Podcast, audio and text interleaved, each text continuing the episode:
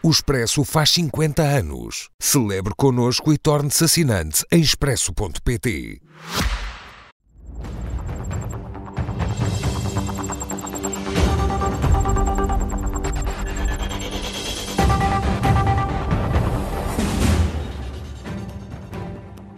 Com Catarina Martins e Miguel Morgado, boa noite a ambos, bem-vindos. Catarina Martins, eh, o Presidente da República veta o diploma mais habitação, o PS insiste em reconfirmar este programa tal como está, antecipa um novo foco de tensão? O problema não é só o foco de tensão, o problema é que nós temos mesmo uma crise muito grave de habitação em Portugal. António Costa disse em 2019 que ia dar atenção ao problema, na altura até quando se aprovou a lei de bases de habitação. Entretanto, não fez absolutamente nada, como é sabido, e este ano anunciou este pacote mais habitação. Veja bem, no primeiro semestre deste ano, ou seja, quando o problema já era um problema gigantesco, reconhecido pela imprensa internacional, desde que o governo anunciou o que não faz e o que demora a fazer e não faz nada, só no primeiro semestre do ano aumentaram quase 70% as licenças de alojamento local. Houve uma corrida aos vistos gold que nunca mais acabam, mais 8 mil vistos uh, gold. Os, uh, há uma série de pessoas a queixarem-se que os senhorios não estão a renovar os contratos para fazer novos contratos e poderem aumentar as rendas como querem. Aliás, o, preço, o valor das rendas em Portugal aumentou muito acima da inflação e a inflação está alta, como hum. sabemos. Portanto, o dobro. Temos aqui uma crise extraordinária e que se continua a prolongar. Agora pergunta-me, se, se, esta medida tivesse sido, se este pacote tivesse sido promulgado, o problema estava resolvido. Não, não estava. Porque em nenhum, em nenhum destes casos, em nenhum destes problemas, a proposta do governo dá qualquer tipo de resposta. E desse ponto de vista é a coisa mais estranha do veto do Presidente da República. Porque o Presidente da República faz um veto dizendo que este pacote não tem o efeito que Portugal precisa, e isso é verdade, não tem, mas diz que não tem o efeito porque também não há o consenso político. Ora, eu acho que não há maior consenso político em Portugal do que tem sido a política de habitação e do que tem sido o grande poder dos interesses imobiliários. É, aliás, um consenso que está presente não só nos vários governos, mas até nas autarquias dos mais variados partidos, que têm dado todo o privilégio ao negócio imobiliário com uh, penalizando bastante o direito à habitação. Eu diria se há um consenso em Portugal é sobre o interesse imobiliário, se ele serve à habitação, não. E neste momento nós temos mesmo um problema muito grave para resolver e estamos a perder tempo. Estamos sempre a perder tempo. Miguel, ficou surpreendido com o veto arrasador do Presidente da República? É, com a tomada de decisão do Presidente da República, não fiquei surpreendido por uma razão muito simples. Ele foi deixando nos últimos três, eh, quatro, cinco meses palavras duríssimas sobre este programa. No início, uh, aquele jeito do Presidente da República antes da maioria absoluta do PS, ali mesmo um desastre à vista, mas ele a dizer que o melão, só quando é partida, que a gente vê, já toda a gente sabia que ia ser um desastre, mas ele ainda estava ali, depois fez umas críticas ao programa do PSD, enfim, a proteger o Partido Socialista. Mas depois disso, ele disse coisas sobre este programa do, do pacote mais habitação, enfim, que, que, que disse sobre muito poucas outras coisas. Portanto, a decisão não me surpreendeu. O conteúdo uh, da, da, nota que o Presidente da República publicou hoje, deixou no site hoje, essa sim é surpreendente. Porquê? Quer dizer, é surpreendente, mas não quer dizer que seja irracional, absurda, mas causa surpresa. Vamos ver. Primeiro, o Presidente da República opta por aquela coisa que assim é que é o, o, lugar comum da política portuguesa. Quando não há ideias sobre nada, está um problema em mãos, os portugueses a sofrer, não sabem o que é que fazer, pacto de regime. Era o Pacto de Regime da Saúde, era o Pacto de Regime da Justiça, era o Pacto de Regime da Educação. É Pacto de Regime para tudo. Quando os políticos não, querem tomar as decisões, ou pelo menos tomar boas decisões. Portanto, é lá aquele primeiro ponto, mas isso é para jogar fora, não é para levar a sério. É, como se diz, enfim, num calão que a gente não deve utilizar aqui, é para encher chouriços. Mas depois, uh, o Presidente da República faz um ataque a este programa que é demolidor. É demolidor. Vamos lá ver uma coisa. Não é uh, o Miguel Morgado, que é comentador na SIC Notícias, ou a Catarina Martins, embora já tenha sido líder partidário, portanto mais importante do que eu, a fazer um comentário, mas agora na sua qualidade de comentador, a fazer um comentário, a dizer que acha mal isto e achar mal. Não, não, não.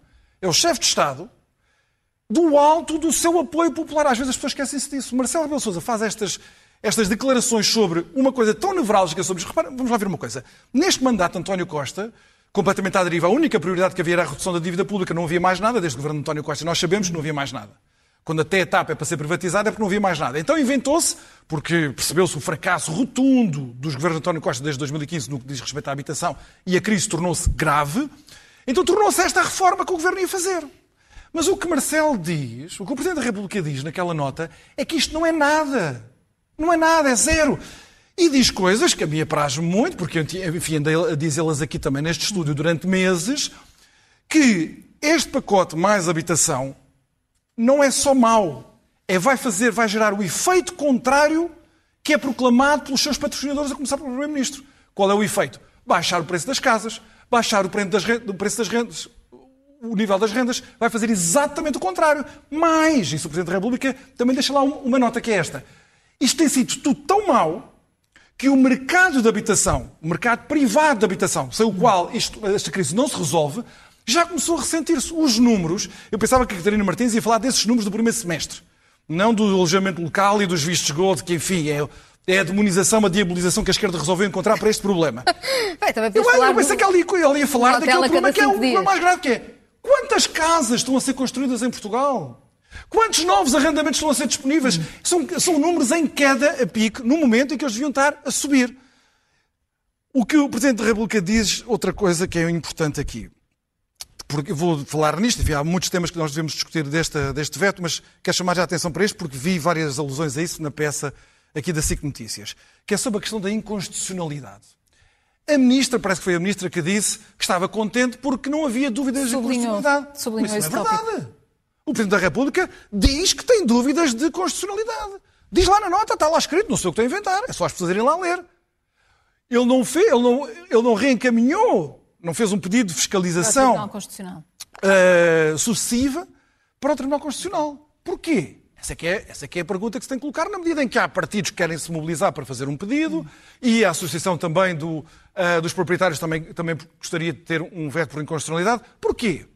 Porque o Presidente da República considera, e a meu ver bem, acho que ele está a ver bem, acho que está a ler bem a situação, que este Tribunal Constitucional, com estes juízes, que tem uma ampla maioria de esquerda, em que os, os juízes constitucionais de esquerda são muito fiéis às políticas públicas deste governo, provavelmente iriam rejeitar as dúvidas de inconstitucionalidade do, que ele estaria a levantar.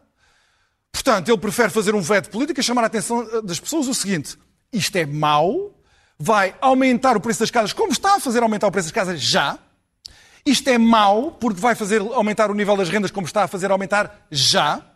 E depois, naquilo tudo que poderia restar do programa, que era apoios diretos do Estado, dinheiros do Estado, para as pessoas terem mais meios no seu orçamento familiar para pagar rendas e prestações bancárias, nós vimos o que aconteceu, o triste espetáculo que este governo deu.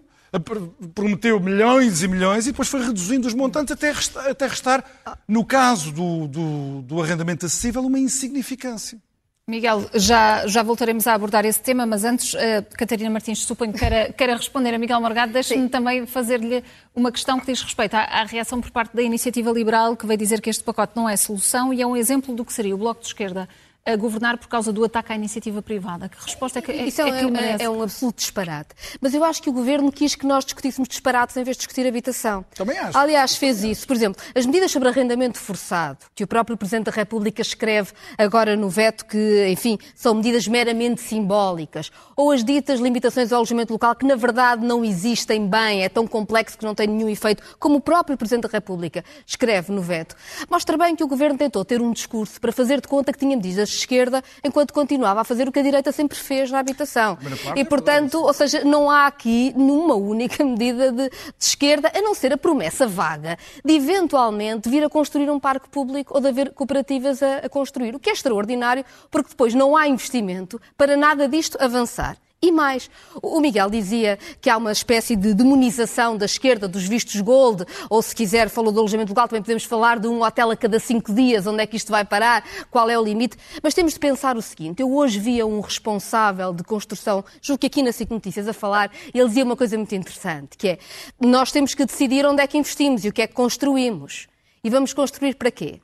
Para um mercado privado de luxo e para o mercado privado do turismo ou vamos construir esta habitação que querem. Não dá para tudo, não há gente para tudo. E, portanto, todo o mercado de construção está neste momento virado para a habitação ou para o turismo que não serve a população que precisa de uma casa para viver. Esse é o absurdo em que vivemos. E eu acho absolutamente errada esta ideia que é da direita e é também do governo, e nisso também são iguais, que o problema se vai resolver depois com subsídios à renda ou subsídios à prestação da casa ao banco. Porque isso significa que nós vamos ter um mercado de habitação que os salários em Portugal não podem pagar e que as pessoas vão andar de mão estendida do subsídiozinho do governo para conseguir pagar a renda ou a prestação da casa. Eu acho que quem está numa situação vulnerável deve ter esse apoio, precisa ter esse apoio. Mas não é de esquerda um governo que acha que pode ter um mercado de habitação que os salários deste país não podem pagar. E por isso aí eu diria que na habitação se confunde o problema do preço da habitação e dos salários. Temos uma, temos uma economia de baixos salários e uma economia de imobiliário de luxo, imobiliário impossível e tem de ser travado. E eu não consigo perceber até hoje, a não ser pela vontade do governo de fazer com que tudo isto falhasse, que o governo tivesse anunciado medidas de limitação das rendas, ou de fim de vistos gold, ou de regulação do alojamento local, para depois deixar meses e meses sem acontecer nada, sabendo que isso ia provocar uma corrida aos vistos gold, uma corrida ao aumento das rendas, uma corrida a mais alojamento local e, portanto, de facto, minar qualquer efeito que a lei pudesse ter por acelerar ainda mais os preços da habitação, que já são exorbitantes neste país. Que não tenha havido uma moratória, que não haja na lei algo de, de princípio sobre o, o que foi feito antes. Não há nada, não há nenhuma proteção vai-se adiando todas as soluções até os preços explodirem. E isto é de uma irresponsabilidade absurda.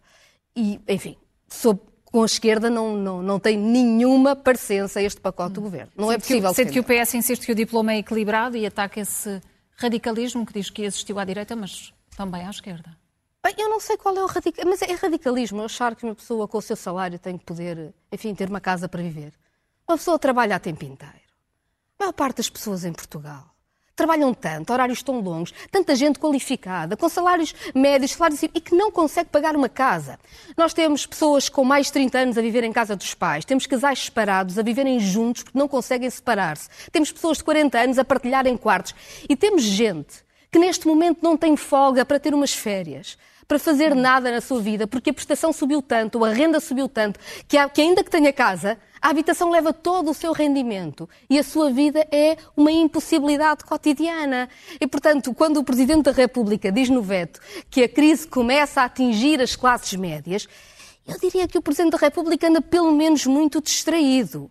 A crise da habitação é muito real e afeta toda a gente neste país e todas as gerações. Seja quem não consegue casa, seja quem neste momento está aflito para pagar a casa e deixou de poder ter as outras despesas normais da sua vida e vive no sufoco cotidiano. Miguel, teremos que contar com a vigilância do Presidente da República, que diz que promete depois avaliar não, os não, resultados. Não, contar, não, não, temos que contar com uma coisa muito mais importante. Como o Partido Socialista já disse que vai aprovar isto uh, como está, uh, e das dezenas de más leis e más iniciativas destes governos Costa, aqueles de maioria absoluta, mas aqueles que governou com o Bloco de Esquerda no poder. Atenção, preciso não esquecer isso. Que inclui o período em que esta crise de habitação apareceu. Mas dizia eu que de todas as dezenas, que são dezenas, de péssimas decisões estratégicas que foram tomadas para o país, eu proponho aos partidos da oposição que venham a substituir o Partido Socialista nas próximas eleições legislativas. Pode ser o Bloco de Esquerda, o PSD no qual eu milito, o Iniciativa Liberal, seja quem for, quem chega ao poder. Esta é a primeira lei, ou conjunto de leis, a ser revertido. Lembram-se das reversões? António Costa, na altura Catarina Martins, no Bloco de Esquerda, queriam era reversões. Era Essa o seria a solução agora. Ora, eu proponho, como primeiríssima reversão de todas as reversões que têm que ser feitas, isto que vai ser aprovado. Mas é preciso ver que é mesmo o governo de António Costa e das esquerdas na altura, lamento, foi a aliança que vocês fizeram fazer, percebo, com outras intenções, mas este foi o resultado. Porque os números são muito clarinhos. Ver quando é que dispararam os preços. É só ver as segundas derivadas daqueles gráficos. Quando é que dispararam o preço das rendas, quando é que dispararam os preços da habitação uh, nova, da habitação uh, usada. Foi 2016, 17, 18. Lamento, não era eu que estava no poder, eram vocês. E agora há aqui uma, há uma coisa que não, não, há, não há volta a dar e que está na nota do Presidente da República. Esse é que é o, o enfoque. O problema aqui não são os vistos gold, não é o alojamento local. Há muitas zonas no país onde não há alojamento local, nem sequer há turismo. Nem sequer há pessoas a ir para lá com, com os vistos gold. O problema foi aquilo que eu, eu e outros aqui sempre dissemos. É preciso construir mais casas em Portugal. E eu agora pergunto, este número muito indicativo. Há 20 anos, há 20 anos, construíam-se, setor público e privado, esmagadoramente privado. Público quase não público, construiu, havia pouco não é? Público, Público não construiu. público. 120 mil novos fogos. 120 mil todos os anos. Em 2022, e o PS estava sozinho na maioria absoluta há alguns meses, atenção, portanto, o PCP e o Bloco de Esquerda tiveram uma parte de responsabilidade nisto. Construiu-se 19 mil fogos. Podem inventar o que quiserem. Ah, e já agora, a medida de congelamento das rendas, eu sei que em Portugal foi introduzida por Salazar, mas na Europa inteira é a menina dos olhos bonitos da esquerda política. Eh, os casos sempre de Berlim, sempre os mesmos casos, catastróficos, em Espanha, em Madrid e- em de Barcelona, congelamento das rendas. Portanto, isso é uma medida de esquerda, desse lá para onde der. Não estou a ver onde é que a direita, a direita salazarista, provavelmente gosta do congelamento das rendas. Mas a outra direita, liberal, neoliberal, ultraliberal, essa não gosta do congelamento das rendas e fez um grande gáudio nisso. Mas é preciso ver que há uma coisa que eu concordo com a Catarina Martins. Duas coisas. Só para não se pensar que estamos em completo desacordo. Em primeiro lugar, não sei onde é que ela foi buscar essa ideia, que também não era uma coisa da direita. Eu sou a favor de uma- um aumento massivo da produção pública de habitação. Pública, pelo Estado. E não é como em Portugal se pensa que a habitação do Estado é habitação social para as pessoas sem rendimentos. Em Portugal associa-se a isso, não é? Sim. O setor público produz habitação, só habitação social. E já agora, António Costa não foi só comprometer. Vocês quiseram fazer uma coligação com uma pessoa, com um político, que tinha um cadastro na Câmara Municipal de Lisboa. É só ver os números da produção pela Câmara Municipal de Lisboa de habitação quando António Costa foi presidente da, Câmara. Quando chegou o Primeiro-Ministro fez exatamente a mesma coisa, zero. Não nos podemos esquecer que foi com o Bloco de Esquerda a aprovar os orçamentos, onde podia estar lá muita dotação para construir casas novas, que António Costa fez, apresentou aquele programa em 2018 da habitação, que já na altura falava aqueles chavões que as agências de comunicação impingem aos governos, os governos repetem, no- uma, política, uma nova geração de políticas de habitação. E António Costa fez uma promessa solene ao país. Disse que no 50 aniversário do 25 de Abril não haveria portugueses sem habitação condigna. Nós temos um agravamento da, eh, da crise da habitação desde então. Quem é que é responsável por, esta, por, esta, por este incumprimento desta promessa grave ao país? É António Costa, com certeza. Mas é preciso não esquecer que António Costa teve aliados. Eu, se estivesse no Bloco de Esquerda, diria a habitação é uma coisa importante para mim. Ai, o orçamento não quer saber da habitação para nada. Provisão pública, produção pública. E volto a dizer, não é habitação social, embora Portugal precise muito de habitação social, porque Portugal tem uma população pobre, sem rendimentos, enorme. Mas Portugal pode copiar os exemplos lá de fora, que às vezes até são citados pela esquerda. Enfim, políticas que não são levadas a cabo pela esquerda lá fora, mas são citadas pela esquerda. Por exemplo, como a Holanda, Singapura, etc., que são mais que estudados, em que o Estado pode, e Portugal até tem programas preparados para isso, não tem a dotação orçamental. O Estado pode contratar empreiteiros privados para produzir habitação para diferentes segmentos da população.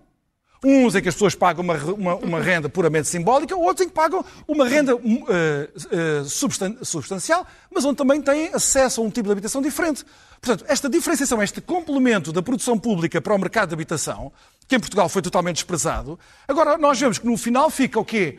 Uma discussão que a esquerda, pode não ser a esquerda do Bloco de Esquerda, embora eu tenha visto muita gente do Bloco de Esquerda acompanhar isso nas redes sociais, que era os limites à propriedade privada. Foi a grande discussão filosófica que quis fazer com este programa. Com o arrendamento coercivo, os limites à propriedade privada. A propriedade privada não é absoluta como querem os maus onros dos liberais. Enfim, tentarem dar estas lições que eu vi gente de ir atrás disto. Portanto, eu concordo também aí que o Isto, já- governo... isto já tem tantas coisas É, tão que o confusas governo- que eu tenho dificuldade até pôr-nos responder falar, a tudo. Quis-nos mas- pôr a falar Enfim. de eh, conversas sem sentido nenhum. Agora, que fez, que se tentou sinalizar o seu povo da esquerda com medidas que eles entenderam e as outras pessoas também que eram de esquerda, sim. Pronto, agora Catarina Martins, nota final sobre este A, tema a propriedade para, para podermos privada tem de ter limites, Claro como é mas óbvio. é O direito coisa- à habitação é importante, como é óbvio, mas nenhuma medida do governo, aliás, eh, reequilibra, digamos assim, eh, os, os direitos à propriedade privada e o direito à habitação, pelo contrário, continua não equilibrado. Eu bem sei que o Miguel se esqueceu da lei das rendas da Associação Cristas e outras coisas, mas eu não quero, eu não quero não, recuperar não eh, disso. debates antigos porque acho que é importante olhar neste Eu acho que essa lei foi muito importante já agora, Eu não acho que eu foi muito foi importante muito termos importante. feito uma lei de bases da habitação. Na altura, a Helena Roseta eh, empenhou-se muito nisso. Acho que o governo fez de conta que não existe lei de bases da habitação. Este, este programa não tem nada a ver com a habitação e pode chamar-se mais habitação. Zero. Não é, não é zero, é um agravamento de uma crise habitacional sem memória em Não, Portugal. não, essa, essa lei não é executada. é Essa lei não é executada. A lei de bases da habitação não é executada. A mais Então, habitação, mas isto agora que o governo apresentou, ainda não está em vigor sequer. Mas o problema é que toda a forma como foi feito até agora só serviu, aliás, para agravar o problema. E eu acho mesmo que o governo tem um compromisso com os grandes interesses económicos da área do imobiliário, Eu que que não não é quer mexer área. nesse Tem mais. compromisso. E, portanto, pode ter a retórica de esquerda que quiser, que depois, ao fim do dia, como, se, como diriam os anglo-saxónicos, acaba sempre por tomar opções em que o direito à habitação fica arredado para canto e esta lei é, é mais uma delas. Vamos eh, muito rapidamente olhar para as eh, medidas para a redução dos impostos, nomeadamente, Miguel, eh, propostas apresentadas pelo, pelo PSD, servem para a- apenas para captar o eleitorado da Iniciativa Liberal? Eu acho que não é só, não é só por isso. Eu, vamos lá ver, o PSD tem, ah, mesmo com o Rui Rio, tinha uma ideia de que a alternativa de governo ao poder socialista seria sempre com menos carga fiscal. Depois havia a estratégia de fazer aumentar o investimento, fazendo baixar o IRC, ah, mas também o IRS esteve sempre aqui, enfim, compaginado de uma maneira ou de outra nessa ideia do que é que seria um governo do PSD, depois deste governo socialista, seria com uma carga fiscal mais baixa. Ah, agora, parece-me que o PSD acertou em cheio, na medida em que o governo está ali um bocadinho aflito, não quer que as pessoas estejam todas a discutir esta coisa do IRS, já disse que vai também fazer uma redução do IRS. Eu mencionei aqui, eh, na semana passada, um ponto que me parece importante, e que é este. Hum, agora vai-se gerar uma espécie de leilão do IRS, não é? O- o- esta, esta- proposta do PSD promete reduzir o montante global de 1.200 milhões de euros. Os portugueses, num no, no seu cômputo global, pagam menos 1.200 milhões de euros de IRS. A Iniciativa Liberal começou logo a dizer ah, isto é uma ninharia, porque nós vamos para 3 mil milhões. O CDS, enfim, que está na posição que está, não podia fazer menos que o PSD. Então tirou 2 mil milhões, 3 mil milhões, seja lá o que for.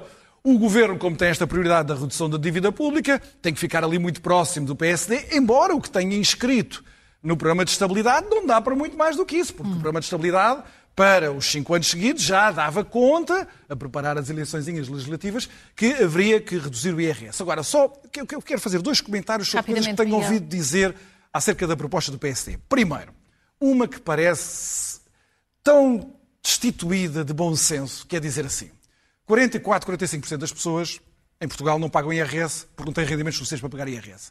Então a proposta do Luís Montenegro não presta porque fala apenas para os outros portugueses. O que é que isto quer dizer? Então quer dizer que por haver quase metade dos portugueses que não pagam IRS, nunca se vai discutir o IRS em Portugal, só se pode discutir para aumentá-lo.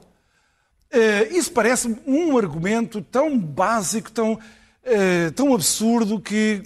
E vejo pessoas tão inteligentes a mencionar esse argumento, me faz, faz um bocadinho de impressão. Agora, segundo ponto e termino. Há sempre este exercício, sobretudo do Partido Socialista e dos seus eh, minions que andam nas redes sociais, que fazem sempre este argumento. Taxas marginais de imposto? Não. São as mesmas que em França, que em Espanha, que na Suíça até. Na Suíça é difícil dizer, mas na Alemanha são iguais. Não há, mais, eh, não há mais opressão fiscal aqui em Portugal no IRS do que nos outros países europeus. Esquecem-se de dizer que é em Portugal que as pessoas com muito poucos rendimentos começam a pagar IRS e com poucos rendimentos são considerados ricos porque pagam taxas marginais de imposto de 48%. Já agora, eu quero dizer aqui que acho que é tratar mal os cidadãos, porque nunca se fala do último escalão, quer dizer, aquelas pessoas que ganham mais de 70 mil euros e que pagam a taxa marginal de 48%, é tratar mal os, os- os- os- os seus cidadãos quando se considera que pessoas, famílias, que têm rendimentos de 70, 80 mil euros ou 90 mil euros, são tão ricos que devem pagar, na margem, metade do seu rendimento. Eu acho que isto é um absurdo. Eu não me importo nada que haja pessoas a pagar 50% ou até 70% do seu rendimento, quando têm rendimentos que fazem delas milionários. Veja isso ser acolhido na opinião pública, este argumento, com tanta força, que eu às vezes pergunto aos portugueses que aplaudem tanto pessoas que são hipermilionárias quando jogam à bola, quando são cantores, quando são artistas, não se importam nada que tenham iates. E depois, portugueses como eles, que há um- montes deles que saíram da pobreza e têm agora bons rendimentos. Bons rendimentos, quer dizer, 80 mil, 90, 100 mil euros, que na Europa é classe média média, aqui em Portugal são tratados a uma taxa marginal de imposto. Catarina de 40%. Martins, E repare-se, este, este programa do Luís Montenegro nem sequer toca nesse, nesse, nesse escalão. Se, se esta é uma reforma eh, sustentável e se faz sentido um desagravamento fiscal para todos os escalões. De acordo que é preciso um desagravamento no IRS, aliás, de acordo com o que Miguel diz sobre a separação entre os ultramilionários e o último escalão, há aqui de facto um escalão grande demais e há rendimentos que deviam ser mais tributados muito mais acima e que são confundidos com outros, com outros rendimentos, e isso está errado. Agora, eu acho que o PSD fez um grande favor ao governo porque é muito bom que o centro da rentrée política, digamos assim, seja o IRS, porque o Governo já tinha uh, programado uma descida de IRS, aliás está a fazer mais devagar do que devia. Eu lembro que uma parte do aumento, do brutal aumento de impostos de Vitor Gaspar, da altura da Troika, ainda não foi desfeito e já devia ter sido desfeito há mais tempo, e portanto, enfim, o Governo tem de o fazer, está a fazê-lo tarde, mas é uma borla ao governo que o IRS seja o centro da rentrée política. Porque desvia-nos de vários assuntos. Desvia-nos desde logo do assunto dos baixos salários, o que o Miguel dizia é verdade, 40% dos agregados familiares não pagam IRS porque têm baixos salários. Não quer dizer que não se fale do IRS, mas temos é de falar dos baixos salários. Por exemplo, quando eu vejo uma medida que diz assim, para os jovens o IRS não pode ser mais de 15%, uhum. e depois que vejo que mais de 60% dos jovens têm um rendimento que faz com que já paguem menos de 15% de IRS, percebo que essa medida diz respeito a muito poucas pessoas. Depois vemos depois os, os valores das casas. Não, mas diz respeito a uma realidade e que é por... importante, que é os, os, jovens muito qualificados que estão todos a sair do país.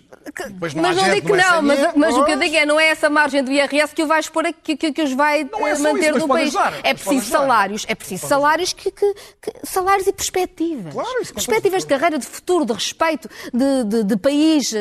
Catarina Façam com que as pessoas ficam. Mas queria, ideia, queria, queria chamar a atenção para duas coisas. Uma é que isto eh, é uma borla ao governo porque faz com que não se fale dos baixos salários, faz de conta que o problema dos salários é o IRS, não é não se fala da deterioração dos serviços públicos, que é fundamental, porque um Estado social a deteriorar-se deslegitima os próprios impostos. As pessoas que têm um pouco mais de rendimentos e que se vêm a pagar a saúde, a educação, perguntam-se porquê é que pagam impostos. Isto é perigosíssimo para o Estado social e para a democracia. Portanto, precisamos é de serviços públicos com muita qualidade que sirvam toda a gente. E também devo dizer que nas propostas que vi, nomeadamente do PSD, mantém-se o problema, que é o sistema fiscal complexo, em que os rendimentos são tributados de formas diferentes, agora há um complemento de produtividade que pode não ter IRS. Enfim, os trabalhadores por conta de outrem acabam por pagar toda a carga de impostos e depois há uma série de rendimentos que aparecem e que não pagam. O sistema deve ser muito mais simples, muito mais transparente, para ser muito menos desigual. E eu acho que esse é o debate fundamental neste momento. Catarina Martins, Miguel Morgado, muito boa noite e obrigada. Obrigada.